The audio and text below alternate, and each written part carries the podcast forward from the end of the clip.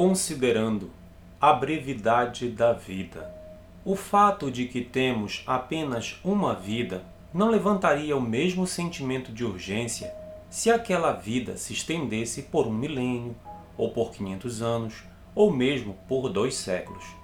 Mas, quando reconhecemos que nenhum de nós estará vivendo aqui na Terra daqui a 100 anos, e a maioria de nós nem metade deste tempo, quem poderá ficar inabalado pela velocidade de tudo isso?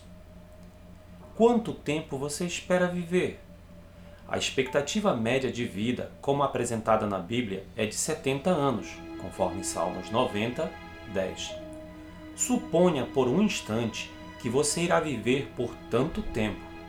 Primeiramente, é preciso deduzir deste número a idade que se tem no momento isso nos dará o número de anos que ainda restam que se pode esperar viver.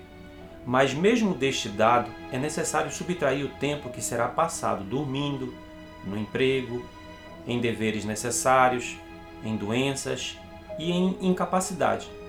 Quanto você terá então do serviço livre e desembaraçado para Jesus Cristo? A resposta é: não muito. A Escritura esgota a linguagem da ligeireza para descrever a brevidade da vida. Moisés a compara a um sono. Davi fala dela como uma sombra. Jó a compara à lançadeira de um tecelão. Tiago pensa nela como um vapor. Pedro a vê como uma erva que murcha.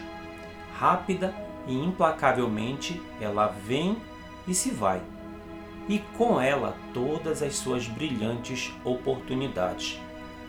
O necrotério, o caixão e o túmulo zombam de nossa atitude complacente de residência permanente aqui. Nenhum dia se passa sem sua lembrança de que o berço e o caixão são feitos da mesma árvore. Se for abjetado que a perspectiva do cristão não é a morte, mas a volta do Senhor, então o argumento em favor da incerteza da vida é apenas fortalecido, pois, embora alguns de nós possam ter uma expectativa de várias décadas antes que a morte chegue, devemos reconhecer que a vinda do Senhor é iminente e que o tempo que nos resta pode ser menos do que uma hora.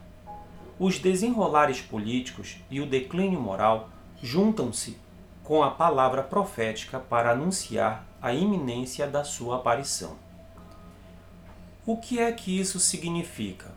Simplesmente isso, que qualquer um que pensa em viver para Deus não tem tempo a perder, que deve olhar para cada minuto como sendo um depósito sagrado, que deveria considerar cada hora como sendo de imensurável valor, que deveria saber que há de enfrentar os atos de cada dia outra vez no tribunal de Cristo.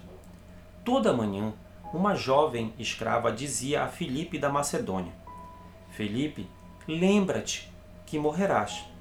Ele viveu cada dia à luz daquele fato inevitável. Cada manhã, o Espírito Santo quer nos relembrar, através da Bíblia, que nós também somos coisas perecíveis de barro, nascidos apenas para um breve dia. Nós também devemos viver as nossas vidas à luz da eternidade. Ajuda-me a compreender o valor destas horas. Ajuda-me a ver a tolice de desperdiçar. Ajuda-me a confiar no Cristo que por mim sofreu e a Ele sem reservas me entregar. Texto selecionado de Pense no Seu Futuro, de W. MacDonald, por Pastor Mesquita, da Igreja Presbiteriana de Macapá.